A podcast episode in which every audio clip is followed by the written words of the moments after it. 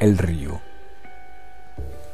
Y sí, parece que es así, que te has ido diciendo no sé qué cosa, que te ibas a tirar al Sena, algo por el estilo.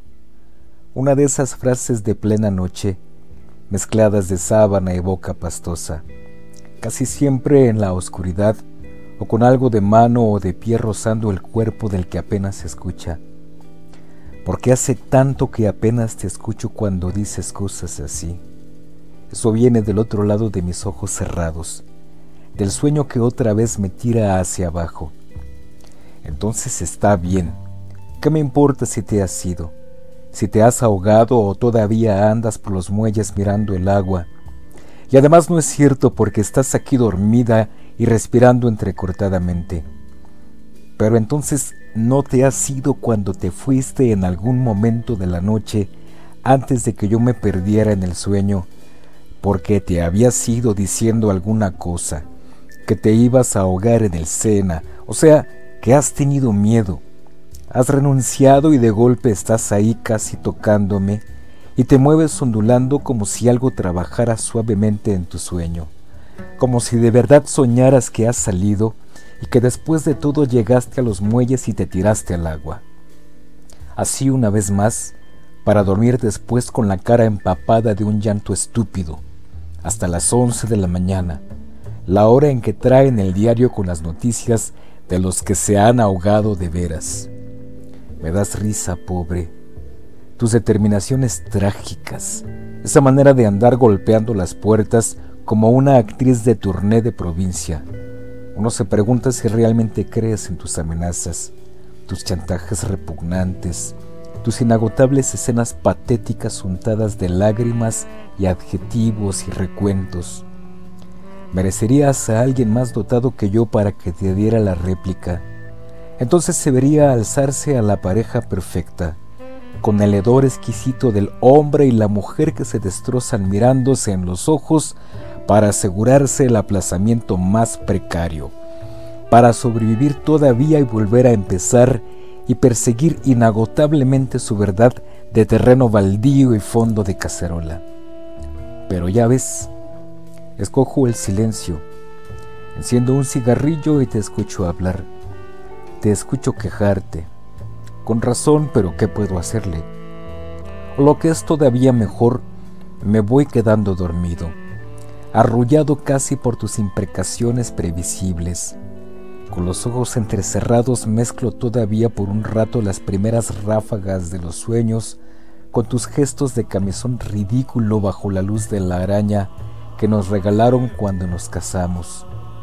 Y creo que al final me duermo y me llevo, te lo confieso casi con amor, la parte más aprovechable de tus movimientos y tus denuncias, el sonido restallante que te deforma los labios lívidos de cólera para enriquecer mis propios sueños donde jamás a nadie se le ocurre ahogarse, puedes creerme. Pero si es así me pregunto qué estás haciendo en esta cama que habías decidido abandonar por la otra más vasta y más huyente. Ahora resulta que duermes, que de cuando en cuando mueves una pierna que va cambiando el dibujo de la sábana. Pareces enojada por alguna cosa no demasiado enojada. Es como un cansancio amargo. Tus labios esbozan una mueca de desprecio. Dejan escapar el aire entrecortadamente. Lo recogen a bocanadas breves. Y creo que si no estuviera tan exasperado por tus falsas amenazas, admitiría que eres otra vez hermosa. Como si el sueño te devolviera un poco de mi lado donde el deseo es posible y hasta reconciliación o nuevo plazo. Algo menos turbio que este amanecer donde empiezan a rodar los primeros carros y los gallos abominablemente desnudan su horrenda servidumbre. No sé, ya ni siquiera tiene sentido preguntar otra vez si en algún momento te había sido, si eras tú la que golpeó la puerta al salir en el instante mismo en que yo resbalaba al olvido. Y a lo mejor es por eso que prefiero tocarte, no porque dude de que estás ahí. Probablemente en ningún momento te fuiste del cuarto. Quizá un golpe del viento cerró la puerta. Soñé que te había sido mientras tú, creyéndome despierto, me gritabas tu amenaza desde los pies de la cama. No es por eso que te toco. En la penumbra verde del amanecer es casi dulce pasar una mano por ese hombro que se estremece y me rechaza. La sábana te cubre a medias. Mis dedos empiezan a bajar por el terso dibujo de tu garganta. Inclinándome respiro tu aliento que huele a noche y a jarabe. No sé cómo mis brazos te han enlazado. Oigo una queja mientras arqueas la cintura negándote, pero los dos conocemos demasiado ese juego para creer en él. Es preciso que me abandones la boca que jadea palabras sueltas. De nada sirve que tu cuerpo amodorrado y vencido luche por evadirse.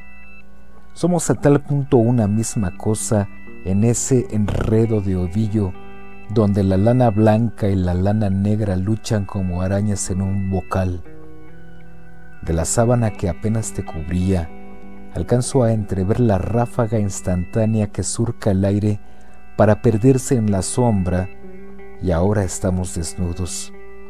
El amanecer nos envuelve y reconcilia en una sola materia temblorosa, pero te obsesionas en luchar, encogiéndote, lanzando los brazos por sobre mi cabeza, abriendo como en un relámpago los muslos para volver a cerrar sus tenazas monstruosas que quisieran separarme de mí mismo.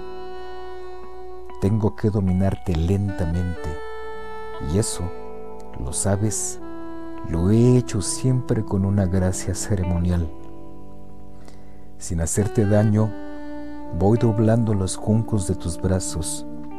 Me ciño a tu placer de manos crispadas, de ojos enormemente abiertos.